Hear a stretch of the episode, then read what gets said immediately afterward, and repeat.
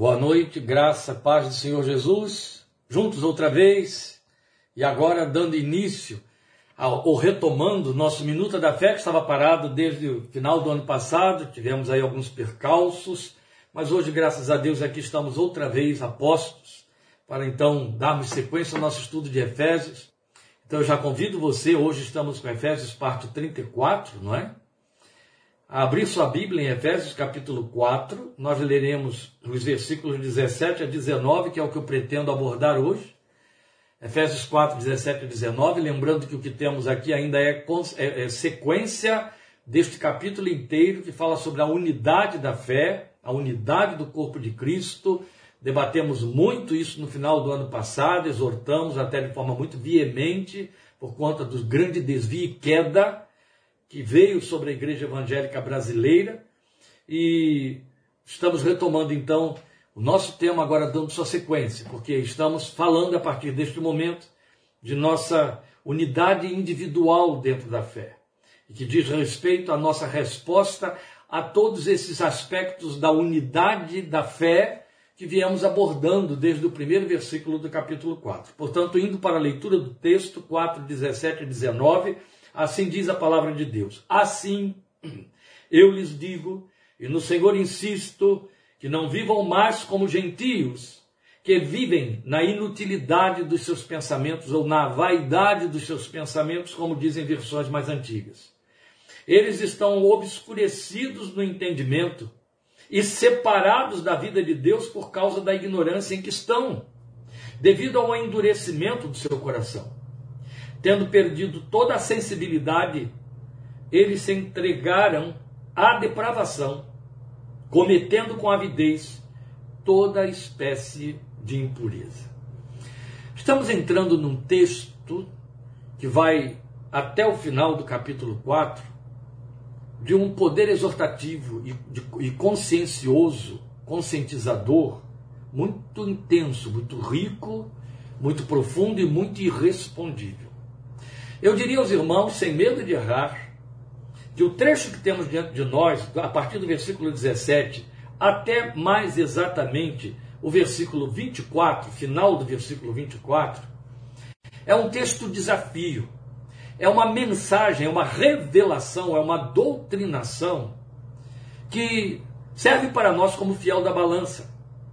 Você tem de se medir nela, medir a sua confissão nela, medir a resposta que você dá à sua fé em Cristo, a, a, ao momento, ou desde o momento em que o Evangelho lhe alcançou, na altura desta revelação, desse trecho que vai de 17 a 24. Hoje vamos ficar somente com três versículos, 17 a 19. Então, os irmãos por aí percebam o que nos aguarda para a próxima semana quanto a esta exortação. E aí, já vale aqui, já quero aproveitar, embora eu já tenha feito a leitura do texto, para lembrar a vocês que semana que vem, querendo Deus, a nossa minuta será feita na terça-feira, para não perdermos a oportunidade de termos a continuação e a minuta semana que vem. Então a parte 35 será terça-feira que vem, às 20h30 do mesmo jeito. Então não se confunda, eu vou fazer uma chamada aí na página, mas é que nem sempre as pessoas vão para a página, então alguns ficam confusos e acabam perdendo a oportunidade. Então, portanto, não se confunda, senão você só vai ouvir bem posteriormente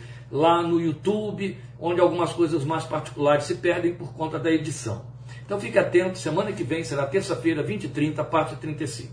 Vamos hoje então considerar o que nós acabamos de ler aqui dos versículos 17 a 19 deste capítulo 4 de Efésios. E uma vez que eu já fiz essa colocação em que eu estou dizendo a você que esse é o trecho, indo até o versículo 24, que serve de espelho para nós e que diz, em últimas palavras, se somos de fato cristãos, se algo aconteceu conosco, transformador e eterno, ou se só tivemos uma crise religiosa, ou se só nos tornamos é, transeuntes, turistas de igreja, com experiências históricas religiosas.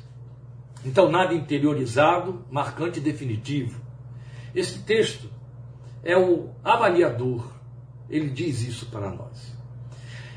Mas eu quero, na introdução desta sessão que temos aqui, desse capítulo 4, desta parte desse capítulo 4, então desta sessão, eu quero fazer uso dentro da aplicação da unidade, que é o que tem sido o nosso tema, não é? Eu quero fazer uso das palavras também introdutórias do, do servo de Deus, Dr. Martin Lloyd Jones, quando ele faz uma abordagem a esse trecho. Ele faz uma introdução, e eu estou usando e vou usar agora, eu vou ler para os irmãos essa introdução dele a esse trecho que vai a partir do versículo 17.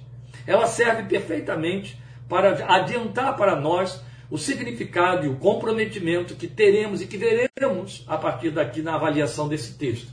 Então, lendo nas palavras de Lloyd Jones, lembro-lhes, ele começa a sua exposição ao seu povo, aquele tempo em que ministrou, na década de 60 em Londres, ele começa é, é, este trecho aqui dizendo exatamente isso. Lembro-lhes que a questão particular aqui é que, como cristãos, somos homens e mulheres inteiramente novos. Que a regeneração, quer dizer, o nascer outra vez, o nascer de novo, segundo a linguagem da Bíblia, que a regeneração é a mudança mais profunda do mundo e que, portanto, sempre devemos manter isso no primeiro plano das nossas mentes.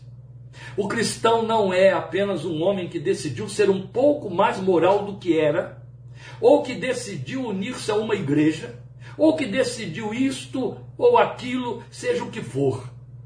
O que torna um homem, ele está generalizando, estamos falando da pessoa humana, então homem e mulher, o que torna o ser humano cristão, eu estou fazendo essa mudança aqui, ser humano, é que ele nasceu de novo.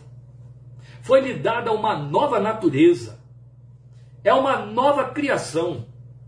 É totalmente diferente do que era antes. Esse é o primeiro princípio a que o apóstolo se dedica nesta sessão da epístola, e neste versículo ele está começando a aplicá-lo. Lembrem-se dessa verdade acerca de vocês mesmos, diz ele. Paulo, o Lloyd Jones está se referindo a Paulo, diz ele. E ao fazê-lo, verão que certas coisas são totalmente inimagináveis. Agora voltam as palavras de Lloyd Jones. Elas são impossíveis. E vocês nunca mais as verão de novo, porque agora vocês veem claramente que foram separados uma vez e para sempre de tudo o que vocês eram antes. Esse trecho introdutório está no, no comentário de Lloyd Jones sobre Efésios, no volume cujo título é As, As Trevas e a Luz. Eu tirei esse trecho aí da página 23 do livro. Agora, percebam que esse trecho de Paulo, voltando então para o texto da Bíblia, ele começa com um advérbio. Assim, na minha versão, ele começa com o advérbio assim. Assim é conclusivo. É conclusivo sobre toda a argumentação anterior, como se ele estivesse dizendo assim. Aí vamos dar um outro significado que se encaixa perfeitamente aqui para o assim de que Paulo se serve. Por causa de tudo isso, este é o significado de assim. Ou, como resposta a tudo isso, tudo isso o quê? Tudo isso que estivemos vendo, você deve recordar, desde o início do capítulo 4, onde ele veio falar sobre a unidade, né? unidade do corpo, unidade da fé, unidade do espírito e por aí foi. E ainda uma outra possível significação para esse assim, o conclusivo aí. Para que atendam a tudo que foi exposto, quer dizer, para que atendam a tudo que foi exposto, eu lhes digo e no Senhor testifico, no Senhor insisto. Percebe? O assim tem este significado aí. Então tudo está resumido só nessa palavra. E aí ele abre seus argumentos aqui com uma solenidade muito reverente. Ele está tomando Deus como testemunha do que ele vai dizer. Minha testemunha é o Senhor. No Senhor testifico. A minha versão colocou: no Senhor insisto. E então ele firma um comprometedor imperativo doutrinário. A partir de agora nós vamos ter imperativos. Imperativos doutrinários, imperativos apostólicos ou imperativos bíblicos sobre a nossa fé. Quando a gente fala de imperativo doutrinário, a gente está dizendo que não está diante de uma cadeia de argumentos optativos. Não é isso. Não estamos diante de é, assertivas que você possa escolher A, B, C. Não. Estamos diante da declaração de uma verdade absoluta para a qual só há uma resposta: obedecer. A outra alternativa é desobediência. Então estamos diante de uma argumentação muito solene. E de imperativos doutrinários diante dos quais nós temos de nos posicionar. Então, o que, é que ele está dizendo aqui? Eu comecei a dizer que ele faz uma afirmação com imperativo doutrinário. O que, é que ele diz?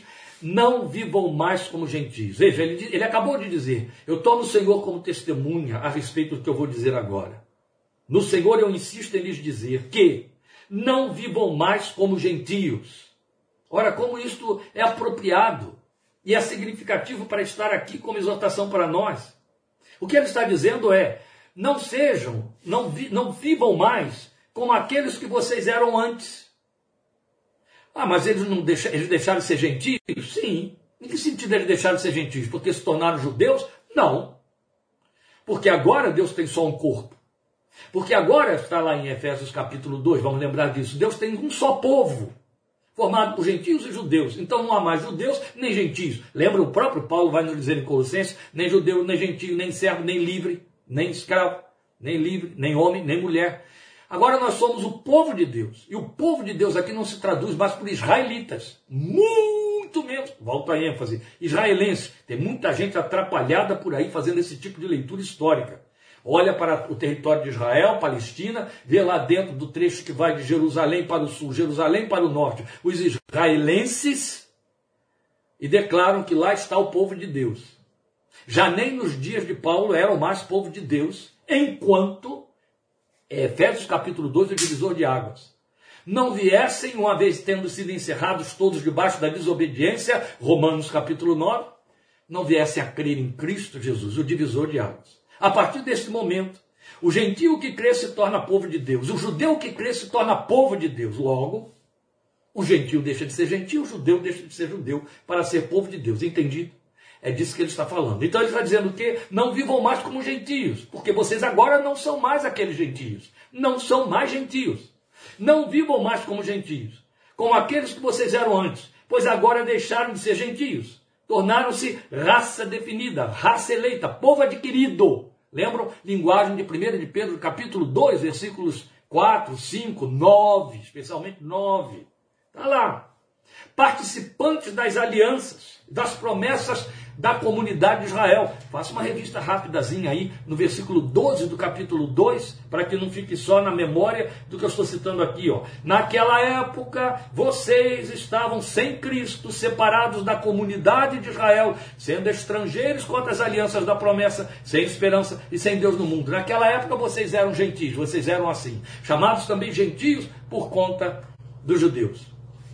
Mas agora vocês que estavam longe foram aproximados. É a continuação do capítulo 2, no versículo 3. É disso que ele está falando aqui. Vocês não são mais aqueles gentios, então não podem mais viver como eram antes. Não podem mais viver como viviam antes. Antes vocês estavam livres. Eu estou botando esse livro aqui altamente questionável entre, entre aspas, porque na verdade não tem a ver com estar livre ou não livre. Mas o que ele está dizendo aqui é: naquela época vocês estavam sem Cristo.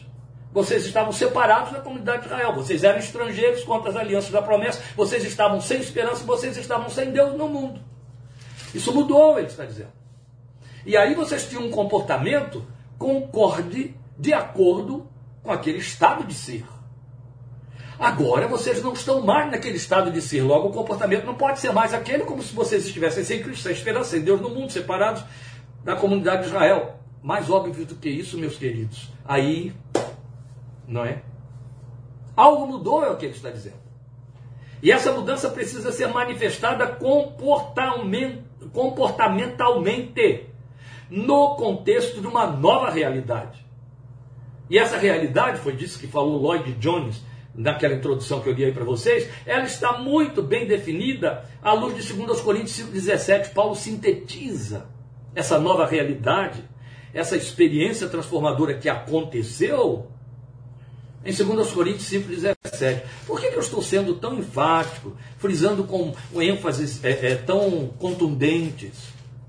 Porque, infelizmente, meus queridos, existe uma maldição, uma praga, uma coisa maldita na confissão evangélica hoje, que é chamada, chamado é, liberalismo, onde as pessoas estão livres para fazer interpretações que se adequem à sua forma de ser, de pensar e de viver, vãs filosofias e coisas parecidas. E aí, máximas desta ordem, como vamos ler aí em 2 Coríntios 5,17, fica no hemisfério da teoria da fé, como se fosse assim. Eu faço uma confissão aqui de Jesus, a respeito de Jesus, eu recebo um aval de que agora eu sou um cristão. Então, todas as promessas, todos que dizem respeito àqueles que fazem essa confissão me pertencem. Independente de se manifestar na minha vida ou não, de eu vivê-las ou não, de eu responder a elas ou não. Isso é blasfêmia. Isso é blefe. Isso é a famosa graça barata que tão bem foi atacada por Bonhoeffer, Dietrich Bonhoeffer. E é fácil. Fato, perdão. Então, lendo o texto de 2 Coríntios 5,17, aí vocês vão entender por que tanta ênfase, ele vai dizer, portanto, 5,17 de 2 Coríntios, portanto, se alguém está em Cristo, é nova criação. As coisas antigas, quer dizer, o gentio que havia em mim, as coisas antigas já passaram. Eis que surgiram coisas novas. É dessas coisas novas que Paulo vai falar a partir do versículo 20, que eu espero em Deus que possamos ver a partir de terça-feira que vem. Então ele vai traçar, através da descrição de fatos ligados àquela velha natureza gentílica, quando éramos gentios na carne, a mostrar o que não pode mais acontecer na nova forma de vida. Porque eu não estou mais sem esperança, sem Deus no mundo e sem Cristo. Eu não tenho mais por que viver como se eu estivesse lá naquele estado. Logo, se eu não estou mais naquele estado, estou em outro, que ele, acabamos de ler aqui, é uma nova natureza, uma nova criação, ele está dizendo, viva agora de acordo com essa nova natureza. Depois ele vai nos ensinar com detalhes. É o que você tem, vai invadindo aí até o capítulo 5. Daí a tremenda riqueza dessa segunda parte da carta aos Efésios. Avisamos isso aos irmãos ao longo desse imenso ano de 2022 que passou enquanto estudávamos a carta aos Efésios, já estamos no ano seguinte e ainda estamos no capítulo 4 da carta aos Efésios. Eu avisei os irmãos desde o início, a riqueza era grande demais. Independente das interrupções que fizemos, muita riqueza que não poderia ser atropelada. Então veja, ele vai então fazer uma exposição das forças inerentes e mobilizadoras da criatura sem Deus no mundo, o gentio. Então ele vai acentuar que porque não as temos mais em nossa nova natureza, não devemos dar a elas lugar, como quem não configurou ainda os novos chips que foram colocados da nova natureza. Não configurei, aí estou vivendo como se eu estivesse ainda com o programa antigo. Não. Um novo chip foi colocado em você, e ele se chama Espírito Santo de Deus. Novo homem, nova mulher, nova criatura, nova criação. Esse chip tem que estar configurado. E a configuração é feita pela palavra de Deus. É ela que nos ensina. Aqui está o espelho, é disso que falamos no início de tudo, não é? Eles foram introjetados em nosso ser. Então ele vai pontuar. O que é que acontecia com o gentio? Que você não pode mais viver como ele vive. Ele está vivendo aí ainda desse jeito. E veja, ele vive do seu lado, ele vive debaixo do seu teto, ele dialoga com você, você trabalha com ele, você dorme com ele, talvez, você come com ele, você joga com ele, você brinca com ele, você conversa com ele, você vive com ele. Se ele não é cristão, ele é gentio, está ao seu lado, faz parte do seu universo, a sua constelação familiar. Paulo está chegando e dizendo: vale para esse gentio que tem o seu sangue e sobrenome. Não viva mais como ele. Opa! Como é que ele vivia? Ou como ele vive? Ora, eles vivem na vaidade ou inutilidade dos seus pensamentos. A minha versão coloca que vivem na inutilidade dos seus pensamentos. É, é preciso a gente entender o significado disso, senão fica muito teórico, é, é claro. E esse não é o nosso propósito. Veja, quando ele fala de vaidade dos pensamentos, a tradução minha colocou, a que eu estou usando, colocou inutilidade, porque o sentido é exatamente esse: é pensamento vazio, pensamento que não produz nada mas não produz nada. O gentio no mundo, o homem que não nasceu de novo, ele não é um cientista, ele não é excelente médico, um excelente professor, um excelente engenheiro, um excelente pedreiro. Ele não constrói, ele não faz, ele não cria. Não é disso que Paulo está falando. Paulo está falando da motivação por detrás. Qual é a finalidade de tudo isso? Eu não sou uma abelha que nasceu para viver 60 dias, produzir mel e morrer. Não é isso que você é. Você produz obras eternas. Independente do que você está fabricando, realizando, produzindo, debaixo do sol, 365 dias por ano, as suas ações voltam-se para Deus ou deixam de ser eternas. Se elas tiverem realmente um compromisso finito de botar dinheiro na conta e receber o salário no fim do mês para quem está empregado, e por detrás ou mobilizando não estiver o Deus a quem você adora naquilo que você faz, é vaidade dos seus pensamentos. Está fazendo tudo, tudo, tudo voltar para si próprio, E como não é eterno, é inútil, é vão e não passa de vaidade. Então, para dizer que o melhor do homem sem Cristo é projetar a vida de si para si, se colocando no centro. O que Paulo está dizendo é: não viva mais assim. Você não tem mais esse compromisso. Não venha contra-argumentar dizendo é minha responsabilidade como pai, como mãe, como filho zeloso, eu tenho de cuidar da minha casa. Tudo isso aí se impõe sobre qualquer homem no planeta, independente de ser cristão. Temos leis, inclusive, para ajudar os mais duros de coração, os mais difíceis, aqueles inclinadamente rebeldes, que não assumem responsabilidades que estão à sua volta. Leis humanas. Não, não é disso que ele está falando. Ele está falando que fazendo isso ou não fazendo, ou fazendo muito mais do que isso, eu vivencio, eu vivo a minha vida para Ele. Os conteúdos são eternos. Já há muito procuramos lançar por terra, meus queridos, no estudo aqui de Efésios, e também o fizemos quando estudamos Filipenses, a falsa ideia, que é dramática, maligna ideia, que ainda prevalece no pensamento de um grande número de adoradores de Jesus, de que nós temos uma dicotomia existencial: a vida material e a vida espiritual, a vida profissional e a vida devocional. E é evidente, a que ocupa o menor espaço é aquela que eu chamo de vida de devocional. A ela eu só me ocupo quando eu tenho um encontro, uma reunião, quando eu abro uma Bíblia, quando eu faço uma oração, quando eu vou a uma igreja, quando eu cultuo. Que coisa maldita, burra e absurda absolutamente reprovado pela palavra de Deus. O crente não tem dicotomia nenhuma. Está escrito: nenhum de nós vive para si, nem morre para si. Se vivemos para o Senhor, vivemos. Isso não significa, inclusive, cultuar. Cultuar é um acidente de percurso. É a inevitabilidade para quem é adorador. Mas antes de levantar as mãos, cantar louvores, ajoelhar, orar, ouvir uma pregação, eu tenho de cultuar com a minha vida, com o que eu sou e com o que eu faço. Mesmo que ninguém, o meu culto não é para os outros, mesmo que ninguém entenda o que eu estou fazendo. A verdade é que as pessoas vão viver de si para si mesmo. E Paulo está dizendo: não, você não pode viver mais assim. Você está sendo tentado a fazer assim. O universo todo está investindo nessa direção de alimentar essa centralização egóica. Supere-se, seja mais. Seja pós, pós, pós e pós, pós. Para poder dizer que é abençoado, que Deus está aí com você. Não, não. Aí, coitadinha da irmãzinha crentinha, que nunca saiu do fundo do seu quintal. Ela então nesse contexto seria menos, menos, menos, menos, e abençoado não seria nunca. Coisa tonta, não é? Mas é assim que funciona. A cabeça do crente moderno infectado pelo espírito deste século, influenciado. Não viva mais como eles, Paulo está dizendo. Isso é coisa para o gentio que não tem esperança. E aí ele precisa se segurar aqui, se garantir aqui, se armar aqui. Ele precisa planejar, planejar, planejar. Até para poder dizer: Deus está me abençoando. Ele não tem esperança. A vida dele sai de si e volta para si mesmo. Começa nele e morre nele. Qual é o lugar de quem não tem esperança? É um compromisso com o desespero, de várias ordens, em várias instâncias. Paulo diz: não, você tem uma nova natureza, não viva mais assim, de jeito nenhum. Depois de dizer que os gentios vivem na vaidade de seus pensamentos, na vacuidade de seus pensamentos, na inutilidade de seus pensamentos, por, por maior e mais solene, mais maravilhoso de resultados nobilíssimos sejam os seus pensamentos, o produto dos seus pensamentos, volta-se só para eles. E são apenas a vaidade deles.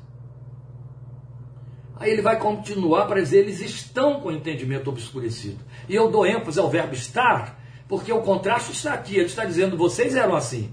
Vocês estavam cegos no seu entendimento pelo Deus deste século. Não estão mais. Eles estão, mas vocês não estão.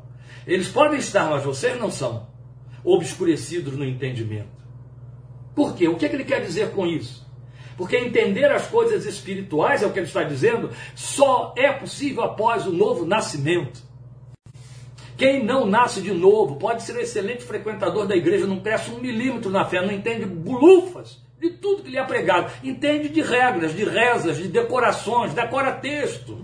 Como quem decora as rezas das contas de um rosário. Só decora coisas, mas não vive, não sabe o significado, elas não penetram na sua natureza, contundentemente, mexendo lá dentro, trazendo revoluções existenciais. Não, não, não. Fica na superfície, é letra, letra, e a letra faz o quê? Mata. O entendimento está obscurecido. Aí eu volto a dizer, é a linguagem de Paulo, só pode entender coisas espirituais, só é possível entender a linguagem do reino de Deus. E não confundi-la nem distorcê-la, quem de fato nasceu de novo. Meus irmãos, eu sou velho demais como pastor para essa altura da vida me iludir e pensar que porque pessoas portam Bíblia e frequentam igrejas evangélicas nasceram de novo. Não é o ritual delas que prova que nasceram de novo. É disso que Paulo está falando. O novo nascimento tem suas próprias características, é mudança de natureza, tem aflora pelos sentimentos, pelas conexões, pelos links que se faz na história do dia a dia no trato com os outros. Paulo diz: eles estão obscurecidos no entendimento deles. Eles não conseguem entender as coisas espirituais. Eu quero ler alguns textos como esclarecimento e reforço dessa argumentação. Então eu convido você a ir de novo comigo para 2 Coríntios, desta vez no capítulo 3. Vamos começar a leitura no versículo 14 de 2 Coríntios, capítulo 3, onde ele vai dizer: Na verdade, se referindo aos gentios, na verdade a mente deles se fechou Está falando de judeus, aliás. Olha só, não é nem dos gentios propriamente dito em termos históricos. Na verdade, a mente deles se fechou, pois até hoje o mesmo véu permanece quando é lida a antiga aliança. Está entendendo? É como se houvesse um véu quando a Bíblia é lida, quando ela é falada, quando ela é ensinada, filtrando tudo. Não foi retirado, porque é somente em Cristo que ele é removido. Não importa que seja discípulo de Moisés, que tenha o Talmud todo decorado, nada disso importa. Não importa que conheça todas as encíclicas históricas da igreja, o véu está lá. Ele só é removido em Cristo. Ele não é removido no batismo, ele não é removido num, numa imposição de mão. É quando o Espírito de Deus entra e passa a fazer morada dentro dessa vida, esse véu é removido e a mente se abre. O nome é revelação. Revelar quer dizer levantar o véu. E aí tudo que estava escondido, obscurecido, fica claro e se vê luz. Por isso é que a gente veio para a luz da verdade. Jesus disse, continuando aí no versículo 15, que é indo até o 16. De fato, até o dia de hoje, quando Moisés é lido, um véu cobre os seus corações. Olha onde o véu está. Mas quando alguém se converte ao Senhor, o véu é retirado, aleluia. É obra de Deus. O véu sai, você entende tudo. Aquele que é espiritual compreende bem todas as coisas, Paulo já disse para nós. Veja aqui capítulo 4, versículo 4. Aqui mesmo em 2 Coríntios. O Deus desta era cegou o entendimento dos descrentes, cegou o entendimento para que não vejam a luz do evangelho da glória de Cristo, que é a imagem de Deus. Precisa mais do que isso? um pouquinho mais. Volte aí um pouco para 1 Coríntios agora. Sai do segundo, vem para o primeiro. Capítulo 2, vamos ter reforço da argumentação. 1 Coríntios 2, versículos 14 a 16. Ó, 1 Coríntios 2, 14 a 16. Quem não tem o Espírito não aceita as coisas que vêm do Espírito de Deus, pois lhes são loucura. Não é capaz de entendê-las, porque elas são discernidas espiritualmente. Mas quem é espiritual discerne todas as coisas, eu tinha acabado de citar. E ele mesmo por ninguém é discernido. Pois quem conheceu a mente do Senhor para que possa instruí-lo? Nós, porém, temos a mente de Cristo. Glória a Deus. É obra do Senhor. Não adianta você forçar barra.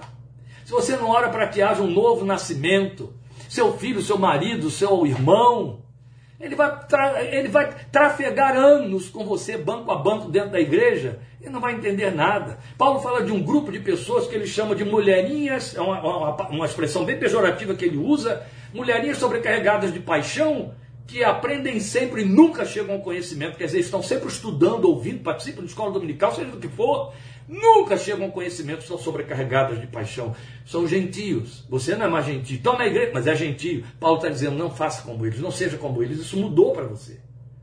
Há um novo entendimento aí dentro, há uma capacidade de entender, de perceber. A palavra que chega no ouvido desce ao coração.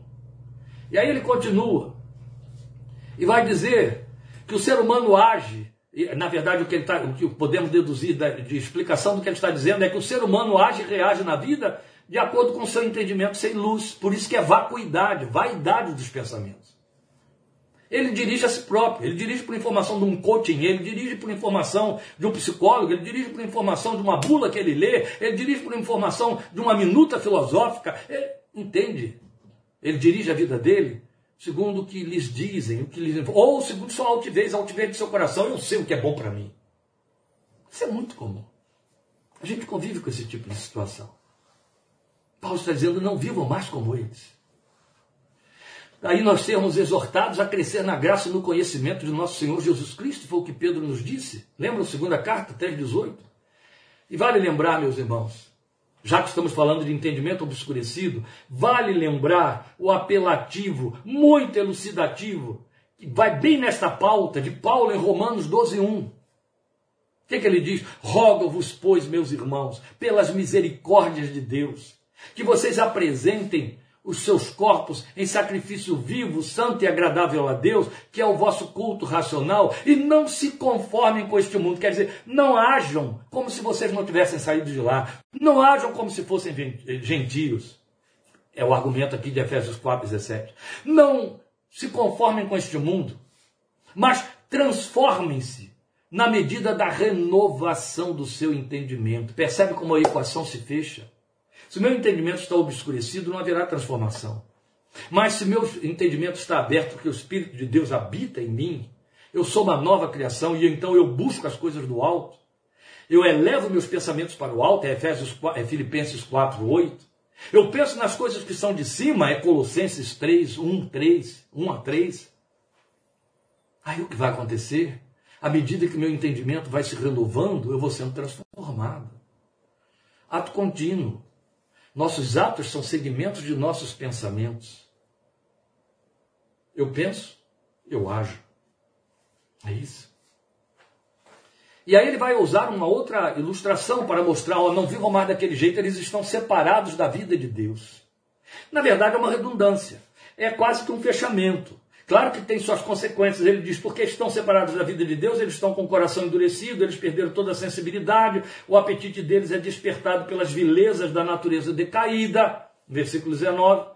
Mas é importante a gente considerar o significado de que o gentio está separado da vida de Deus, porque reforça o argumento de que ele vive de si para si. Isso é ser separado da vida de Deus. Já vimos que o homem no mundo, por mais nobre que seja, ele está morto em seus delitos e pecados. É o argumento de 2.1 aqui de Efésios, lembram disso?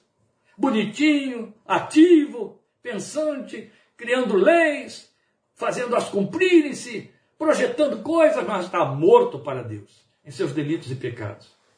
Então ele está sem se preocupar em dar a Deus qualquer satisfação de seus atos. Isso faz diferença entre eles e nós que, que muda no meu viver no meu agir do dia a dia, nas decisões que eu tomo, que vão afetar os que estão no meu entorno ou que são dependem de mim por alguma forma, de alguma forma. Qual é a diferença entre mim e os demais que estão tendo o mesmo tipo de devir? Eu tenho consciência de que tenho de prestar contas de meus atos a Deus, afinal eu vivo para Ele. E que vou prestar contas de meus atos a Deus. O nome disso é temor de Deus.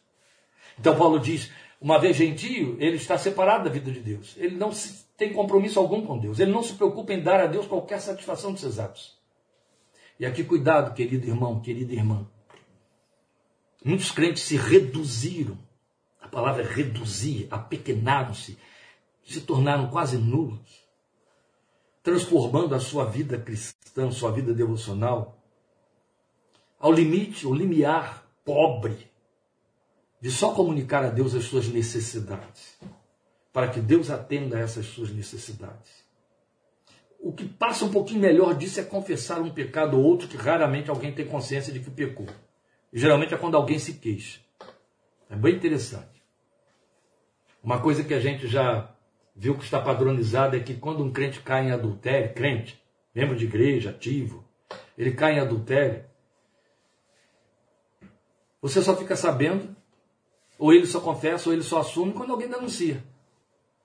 Enquanto não houver denúncia, o pecado vai rolando, vai rolando, vai rolando. Por quê? Porque ele não se sente comprometido a dar satisfação nenhuma a Deus de seus atos. Ele arranja justificativa para cada um deles. É só para dar um exemplo.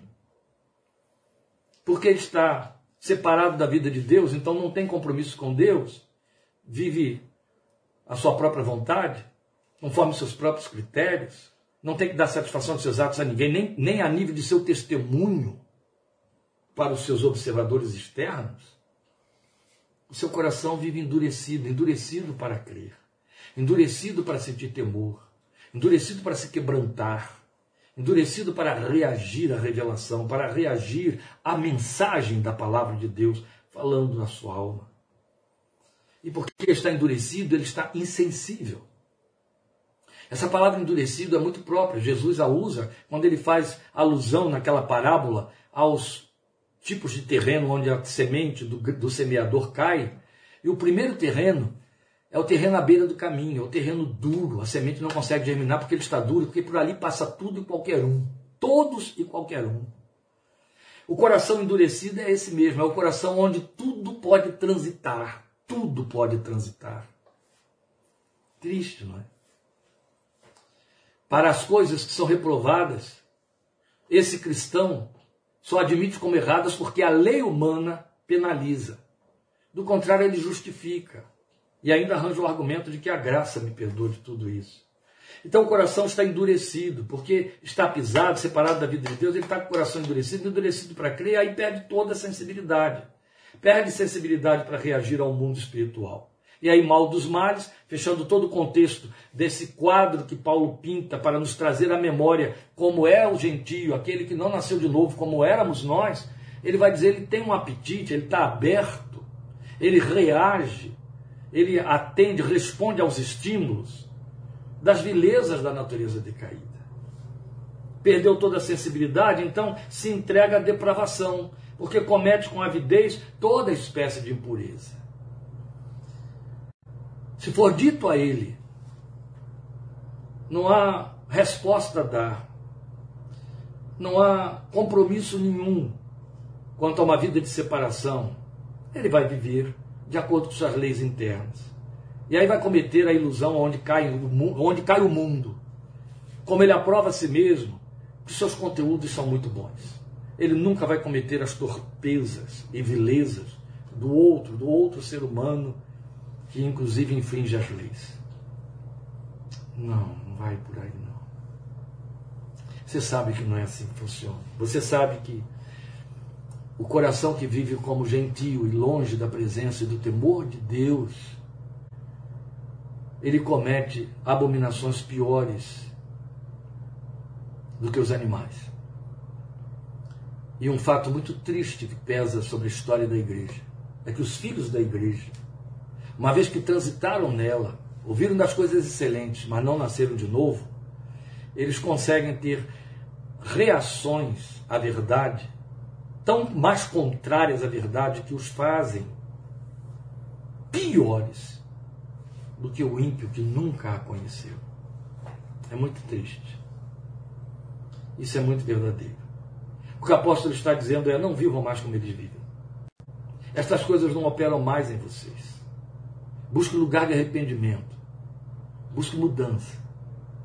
Busque diante de Deus ter um coração igual ao dele, ao dele. Então nunca é demais lembrar que essa exortação que está aqui em 4,17, aí eu volto a ela, assim eu lhes digo e no Senhor insisto que não vivam mais como gentios, que vivem na inutilidade ou vacuidade dos seus pensamentos. Essa linguagem aqui de 4,17, ela tem um paralelo bastante didático em Romanos 6, de 11 a 14. São os três, são três últimos textos que eu vou ler para os irmãos e encerrar por hoje, que já passamos 10 minutos do nosso tempo de minuta. Romanos 6, 11 a 14. Me acompanhe na leitura, porque eu vou encerrar só com a leitura, não vou explicar o texto, não precisa, nosso texto é Efésios. Eu estou dando reforço com Romanos 6, de 11 a 14. Da mesma forma, considerem-se mortos para o pecado, mas vivos para Deus em Cristo Jesus. Portanto, não permitam que o pecado continue dominando os seus corpos mortais, fazendo que vocês obedeçam aos seus desejos. Não ofereçam os membros do corpo de vocês ao pecado como instrumentos de, de injustiça. Antes, ofereçam-se a Deus como quem voltou da morte para a vida, e ofereçam os membros do corpo de vocês a Ele como instrumentos de justiça, pois o pecado não os dominará, porque vocês não estão debaixo da lei, mas debaixo da graça. Quem está debaixo da lei, pecado domina, mas quem está debaixo da graça, o pecado não domina mais. Há o poder da graça dentro de você que o leva a dizer: o bem que, não, que eu quero fazer não faço, o mal que não quero esse faço, mas graças a Deus que me dá vitória por nosso Senhor Jesus Cristo. Porque o simples fato de você querer fazer, não querer fazer o mal, já é o grande indicador de que há uma nova natureza operando dentro de você, que a carne está militando contra o espírito e vice-versa. O duro, o triste, cruel, o ignominioso é quando as coisas dos gentios são praticadas pelo crente, ele ainda justifica e ainda vai dizer: Mas a graça me perdoa de todas as coisas, mesmo sem arrependimento. Vai ficar sério lá diante do trono branco um dia. Depois nós temos Gálatas 6,25, eu falei que são os três textos que eu leio para encerrar. Aqui vai o segundo. Gálatas capítulo 6, versículo 25. Gálatas é o livro que vem um pouquinho antes de Efésios, logo antes de Efésios. 6,25 o apóstolo diz para nós, de Gálatas, ou oh, perdão, gente, é 5,25. 5,25, me perdoe. Se vivemos pelo Espírito, andemos também pelo Espírito. Percebe aí? E por último, eu volto a Romanos e lhes acrescento capítulo 8, versículos 5 a 9, e a gente encerra. Romanos 8, de 5 a 9. Quem vive segundo a carne tem a mente voltada para o que a carne deseja. Mas quem vive de acordo com o Espírito tem a mente voltada para o que o espírito deseja. A mentalidade da carne é morte, ou a, o pendão da carne, como tem nas antigas versões, é morte. Mas a mentalidade do espírito é vida e paz. Percebe que ele está falando de mentalidade entendimento. A mentalidade da carne é inimiga de Deus porque não se submete à lei de Deus, nem pode fazê-lo. Quem é dominado pela carne não pode agradar a Deus. Entretanto, vocês não estão sob o domínio da carne, mas do Espírito, se de fato o Espírito de Deus habita em vocês. E se alguém não tem o Espírito de Cristo, não pertence a Cristo. Pode até pertencer à igreja, mas não pertence a Cristo. Meus irmãos, como eu lhes disse, esse texto de Efésios 4, 17 em diante, iremos no adiante, a partir de terça que vem, em nome de Jesus, 20 a 24, ele é o grande aferidor, é o termômetro da nossa espiritualidade em que lado, em que altura da balança nós estamos. É por aí. Então as ênfases maiores virão a seguir em nosso próximo estudo. Agradeço sua paciência, seu desejo de estudar, a retomada de nossas minutas e a sua participação nelas. Obrigado por sua companhia. Deus te abençoe muito. E aí, uma notícia muito importante a dar aqui, muito importante, graças a Deus que eu lembrei. Nossa live deste próximo fim de semana será sábado, sete e meia da noite. Teremos um cultinho aqui, só meu com a minha família, e eu vou ministrar, porque graças a Deus vou ter louvadores aqui, meus genros que vão tocar. E a live será no sábado, porque domingo teremos aqui um encontro presencial com Santa Ceia, e aí eu não vou transmitir. Logo, a transmissão da live, o nosso culto, que seria domingo 17h30, vai ser sábado 19h30. Eu vou dar a chamada na página, mas para quem não vai na página, você já está sabendo agora, tá bom? Então, nosso próximo encontro é sábado agora. Você percebe que neste mês, fim de janeiro, estamos mudando muitas coisas aí. Temos que mudar por uma questão de necessidade. Então, a, a, o culto de domingo será no sábado 19h30, mas lembrando aqui aos irmãos que participam conosco da ceia, continuaremos aqui domingo 17h30, só que sem transmissão. E a minuta vai ser na terça-feira. Sábado eu espero pelos irmãos, 19h30, para a nossa live, transmitindo a palavra de Deus no Salmo 24. Amém? Deus te abençoe, estejamos juntos proximamente. Obrigado.